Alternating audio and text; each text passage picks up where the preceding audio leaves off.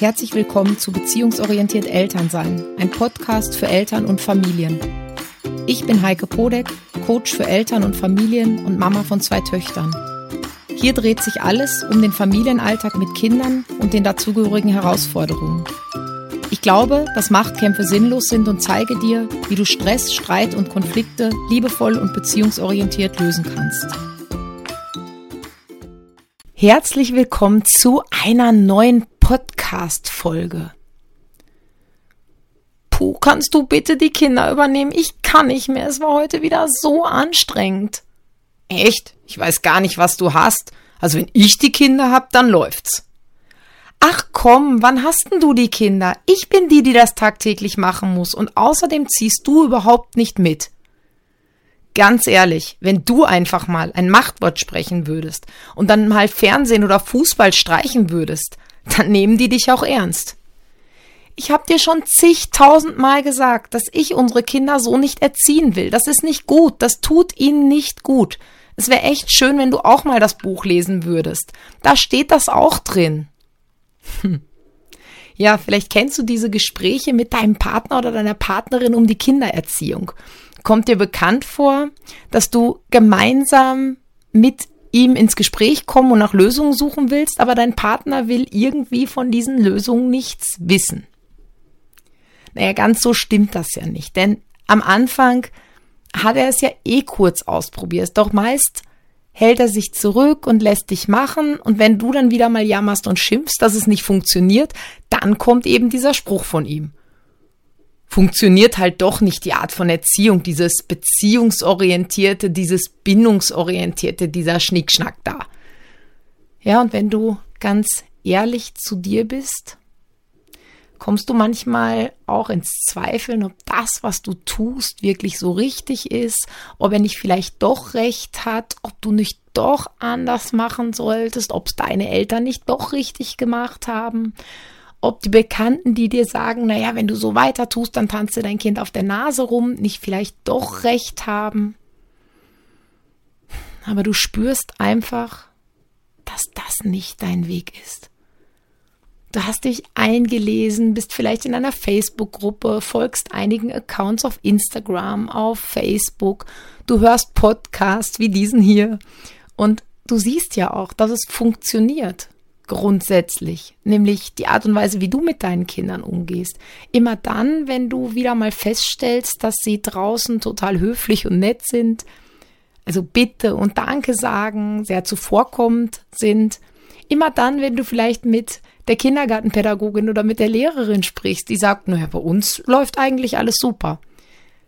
Immer dann, wenn du siehst, wie sozial und lieb sie mit anderen, mit kleineren Kindern umgehen. Oder auch dann, wenn ihr einfach gerade zu Hause eine gute Zeit habt. Und genau davon willst du einfach mehr. Das willst du in allen Bereichen. Und du willst diese Ideen und Impulse auch bei euch zu Hause umsetzen. Ja, und dann ist da dieser eine Mensch, bei dem das irgendwie so gar nicht auf Gegenliebe stößt. Dein Partner, der irgendwie nicht mitziehen will. Obwohl du doch der festen Überzeugung bist, ohne ihn brauchst du gar nicht anfangen, weil das bringt ja dann eh nichts. Und je mehr ihr darüber sprecht und je mehr ihr diskutiert, umso schlimmer wird's.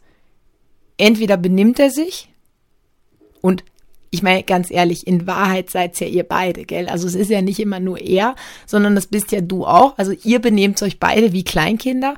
Oder er blockt komplett ab. Du fühlst dich dann alleine gelassen mit deinen Herausforderungen im Familienalltag. Ah. Also ganz konkret halt mit diesem nicht hören, mit diesem ständigen Dagegensein der Kinder, mit äh, vielleicht auch schon dagegen reden, je nachdem welches Alter sie haben, mit dem, dass du den Eindruck hast, dass deine Kinder einfach keine Grenzen akzeptieren können. Und eben auch mit dem Schimpfen, mit dem Schreien, mit dem Streiten, aus dem du einfach so gerne aussteigen würdest. Alleine, so glaubst du, bringt das ja eh alles nichts. Doch solange dein Partner so sehr dagegen ist, kann sich ja nichts ändern. Sag mal, was passiert da eigentlich zwischen euch und warum passiert das? Und wie kannst du es anders machen? Das heißt, wie kannst du deinen Partner mit ins Boot holen, so dass du nicht streiten musst, dass keine Spannung zwischen euch ist, dass es nicht zu diesen ständigen Konflikten auch noch kommt, ja, zu den der Kinder, die ja ohnehin schon da sind. Ja, und dafür mag ich dir heute zwei Impulse mitgeben. Ja, kommen wir mal so zum gängigen Alltag in vielen Familien. Das heißt, wie rennt's bei vielen ab? Also oft wird ja davon ausgegangen, dass wir Mamas das mit den Kindern besser können als die Papas. Jordan, das ist jetzt mal irgendwie eine, eine Aussage sehr direkt dahingestellt und ich hoffe, ich ernte da jetzt nicht ganz viele Buhrufe, vor allem von den Papas, aber ich glaube einfach im Allgemeinen ist das so. Das heißt, gerade wenn wir jetzt ähm, das Baby frisch kriegen, ähm, stellen wir das gar nicht in Frage, dass wir das können. Ja, das heißt, wir, wir, wir Mamas sind genauso unsicher oder auch genauso unbeholfen wie die Papas. Und trotzdem machen wir das irgendwie. Ja, wir, wir stillen, obwohl wir irgendwie keinen Plan haben. Ja, wir wechseln halt die Windel, obwohl wir vielleicht beim ersten Kind das vorher auch noch nicht gemacht haben. Ähm, ja, Männer ziehen das schon, stellen das schon in Frage. Ja, die sagen schon, na ja, aber ich kann das nicht, ich habe sowas ja noch nie gemacht. Ähm, ja, und auch ist es so, dass einer der beiden Partner, und das ist einfach tatsächlich oft, sind es die Frauen oder oft sind es die Mamas, sich mehr mit dem Thema Erziehung auseinandersetzt und sich überlegt, wie er den Familienalltag gestalten will. Also sich auch so mit gängigen Ritualen wie dem Morgenritual, dem Einschlafritual, wie werden wir Geburtstage feiern, wie werden wir Weihnachten feiern, sich um das alles kümmert.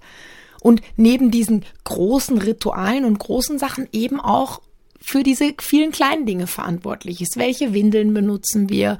Welchen Schnuller wollen wir benutzen? Was für Flaschen sind gut? Welcher Sauger kommt auf die Flasche? Von welcher Firma nehmen wir das? Wo kaufen wir Kleidung? Wo und wie schläft unser Kind? Das heißt, diese ganz vielen kleinen Entscheidungen. Das heißt, dieser eine ist es meistens auch, ähm, der sich theoretisch fortbildet. Das heißt, Bücher liest, sich auf dem aktuellen Stand hält, sich mit anderen austauscht, Sprich, einer hat sozusagen den Überblick und trifft Entscheidungen und der andere macht mit.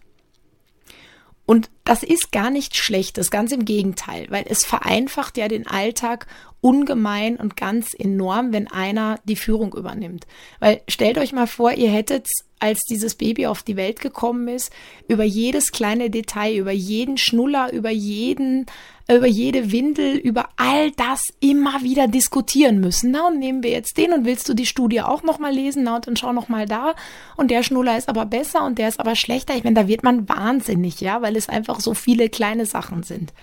Und wenn da einer die Führung übernimmt, ist das natürlich super, super hilfreich. Zusätzlich ist es ja auch so, dass in vielen Familien diese unterschiedlichen Bereiche ähm, aufgeteilt sind, in denen einer das eine übernimmt und in anderen Bereichen übernimmt halt der andere die Führung. Schwierig wird es erst dann, wenn du dir auf der einen Seite mehr Interesse von deinem Partner erwartest, als nur ein, ja, ja, passt schon, mach mal halt so. Ja, das heißt, du willst, dass er sich aktiv beteiligt, dass er aktiv mitmacht. Das heißt im Grunde, wenn ich es jetzt nochmal auf dieses Schnuller-Thema lenke oder aufs Windelthema, du willst, dass er die Studie auch liest und wirklich diese Entscheidung mittrifft und nicht einfach sagt, du, ich vertraue dir, du hast das gelesen und das wird schon passen. Ja, das heißt dann, und wenn, wenn du das halt erwartest, dann wird es schwierig. Vor allem dann, wenn er keine Lust dazu hat oder nicht die Notwendigkeit sieht. Oder eben auch, wenn es jetzt irgendwas ist, was, was kostspieliger ist, ja, eben auch kein Geld dafür zahlen will. Also für die teureren Windeln, für den maßgeschneiderten äh, Schnulli oder, oder eben auch fürs Coaching oder für die Bücher oder für Programme oder whatever. Und genau in diesem Moment würden wir uns eben ein super, so machen wir es doch, so sehr wünschen, oder? Ja, also gar nicht, gar nicht so einfach ähm, wie wir das eigentlich lösen können, dass wir mit dem Partner halt nicht in dieses ständige Streiten und in diese Diskussion auch noch reinkommen, sondern ähm, wie wir den Partner eigentlich gut mit ins Boot holen können, so dass es sich zumindest für beide Seiten gleichermaßen gut anfühlt. Und dafür habe ich für dich zwei Impulse vorbereitet. Impuls Nummer eins, Druck erzeugt Gegendruck. Hm. Ja klar, logisch wirst du jetzt sagen. Das kennst du von mir auch schon, weil ich das ja bei den Kindern auch ganz oft sage. Ja, also auch da macht es ja einfach keinen Sinn, weil Druck Gegendruck erzeugt. Aber was meine ich eigentlich bei deinem Partner damit? Ich meine damit, versuche nicht deinen Partner auf Biegen und Brechen von deinem Ansatz, von deinem Handeln, von deinen Ideen zu überzeugen. Ja, ich kenne das von so vielen Mamas, die ihren Männern dann Artikel zuschicken, Bücher hinlegen, Bücher bestellen und dann irrsinnig frustriert sind, weil ihr Mann sie einfach nicht liest. Weil, wenn er es tun würde, dann würde er eh erkennen, dass ihr Ansatz der richtige ist. Ja, aber Männer mögen sowas meistens nicht. Und je mehr Druck du machst, das heißt, je mehr du sagst, du musst das aber lesen, du hast das aber notwendig, das ist aber ganz wichtig. Weil meistens, meistens geht's ja nicht drum, dass wir möchten, dass der Mann sich auch informiert, sondern wir möchten ihn ja davon überzeugen. Das heißt, im Grunde kritisieren wir ja und sagen, ja, pass auf, du machst es nicht richtig und ich wollte jetzt mal zeigen, wie du es besser machen kannst und deshalb lege ich dir dieses Buch hier hin. Ja, und je mehr Druck du da machst, umso höher ist die Wahrscheinlichkeit, dass er komplett dicht macht. Das heißt, vermeide auch Sachen wie, naja, weißt du, ich habe jetzt den Podcast von der Heike gehört und die hat gesagt, du musst das genau so und so und so und so machen. Da stehen Männer nicht drauf. Die wollen nicht, dass du ihnen sagst, wie es geht. Ja, zumindest nicht, nicht, in, nicht in dem Bereich oder wenn sie vielleicht eine andere Meinung sind oder wenn es ihnen nicht so wichtig ist. Und wenn du dann anfängst zu diskutieren, bringt es ja auch nichts, weil dann hat er zig Gegenargumente, weil er anders ist und so kann er halt nicht sprechen und das hört sich ja bescheuert an und er ist eben auch anders erzogen worden und das hat ihm ja auch nicht geschadet und das ist eh alles ein Schwachsinn und am Ende seid ihr beide wieder frustriert. Das heißt, hab einfach ein bisschen Vertrauen und setz das um, was du umsetzen möchtest. Verändere das, was du verändern möchtest und geh mit deinem Kind so um, wie du glaubst, dass es gut oder dass es besser als bislang funktioniert. Und das kann ich dir einfach aus wirklich langjähriger Erfahrung sagen. Ja, ich, ich arbeite jetzt 20 Jahre schon mit Familien und ich bin ja auch selber irgendwie Mama und mein Mann ist, ist dadurch, dass er Psychotherapeut ist, ist er grundsätzlich sehr interessiert an diesen Themen. Ähm, ja, und trotzdem haben wir manchmal auch solche kleinen Sachen, ja, wo, wo ich dann sage, naja, aber mach das doch so. Und er sagt, na, sicher nicht, ja. Das heißt, geh da wirklich ins Vertrauen, weil dein Mann wird das von dir übernehmen, was gut funktioniert. So ist das immer. Ich meine, er wäre super blöd, wenn er das nicht tun würde. Wenn er sieht, dass die Kinder sich bei dir plötzlich leichter tun, dass es harmonischer ist, dass es liebevoller ist, dass du dich nicht mehr beschwerst, wenn er nach Hause kommt, dann wird er beginnen zu schauen, was du da eigentlich tust und es auch nachzumachen, damit es eben bei ihm genauso ist. Ist irgendwie logisch, oder? Genau. Impuls Nummer zwei. Verlang nicht die gleiche Begeisterung, die du gerade hast. Ja, ich habe das immer wieder, dass Mamas zu mir ins Coaching kommen und auch, weil wir ja vorher meistens am Telefon schon in Ruhe und ausführlich gesprochen haben, sind die wirklich top motiviert. Die freuen sich drauf, endlich durchzustarten. Die freuen sich, die Schwierigkeiten aus dem Weg zu räumen. Die freuen sich, neue Strategien zu lernen, Lösungen zu finden und endlich ihren Wunsch von mehr Harmonie oder jetzt gerade speziell bei mir von mehr Miteinander zu kriegen. Ja, und dann sind sie enttäuscht, wenn ihr Partner nicht mit der gleichen Begeisterung und mit der gleichen Leidenschaft dabei ist. Das kann genauso passieren, wenn du ein Buch gelesen hast und dir denkst, wow, das klingt total logisch und das macht so Sinn und du freust dich über die Erkenntnisse und du bist so angezündet von den Ideen und den Impulsen dieses Buches und willst irgendwie loslegen. Und ja, und dann hast du einen Partner, der irgendwie, ja, irgendwie so denkt, ja, klingt vielleicht ganz nett, hat vielleicht die Rückseite vom Buch gelesen, sagt, ja, klingt eh ganz nett, aber sprüht halt einfach nicht so sehr wie du. Und das, was so wichtig ist, dein Partner braucht nicht die gleiche Begeisterung zu haben. Der braucht nicht genauso energiegeladen an die Sache ranzugehen. Hab einfach das Vertrauen, dass er letztendlich das Gleiche will wie du, nämlich eine gute Beziehung zu euren Kindern. Und lass ihn das auf seine Art und Weise machen. Das heißt auch in seinem Tempo Und ja, auch auf seine Art und Weise. Denn wenn du ständig an ihm rummäkelst, ja, wenn du ständig sagst, ja, aber du bist gar nicht begeistert genug und du machst das nicht und schau da doch noch mal hin. Und die hat aber gesagt, das Wort sollst du nicht mehr benutzen, sondern du sollst aber keine Fragen mehr stellen. Das heißt, ja, der fühlt sich nur noch kritisiert und angegriffen. Und das führt dann einfach oft dazu, den Hut komplett drauf zu hauen. Und das wäre irrsinnig schade. Ähm, das heißt, auch dein Partner muss genauso wie du seinen eigenen und individuellen Weg finden. Und das ist halt einfach vielleicht nicht über Bücher oder über einen Kurs oder über ein Coaching-Programm, ja, sondern, sondern das ist ähm, auf seine Art und Weise. Vielleicht im, im dir nachahmen, vielleicht im Ausprobieren, ähm, vielleicht im, im Gespräch mit den Kindern, vielleicht im heimlich irgendwas nachlesen, ja, was weiß ich.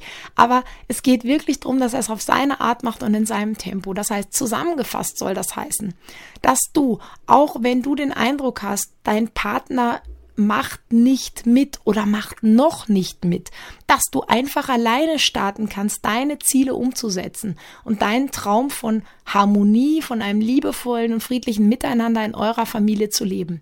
Denn du kannst dich wie in Impuls Nummer eins von mir erklärt, ruhig darauf verlassen, dass dein Partner die Dinge, die gut funktionieren, in Kürze übernehmen wird und auch vermehrt Interesse an einer neuen Art des Umgangs oder an einer neuen Art der Kommunikation, die du irgendwie mit, mit deinem Kind oder mit euren Kindern aufgebaut habt, zeigt. Und zweitens kannst du darauf vertrauen, dass er das Gleiche will wie du. Eine gute Beziehung zu seinen Kindern, ja, zu euren Kindern.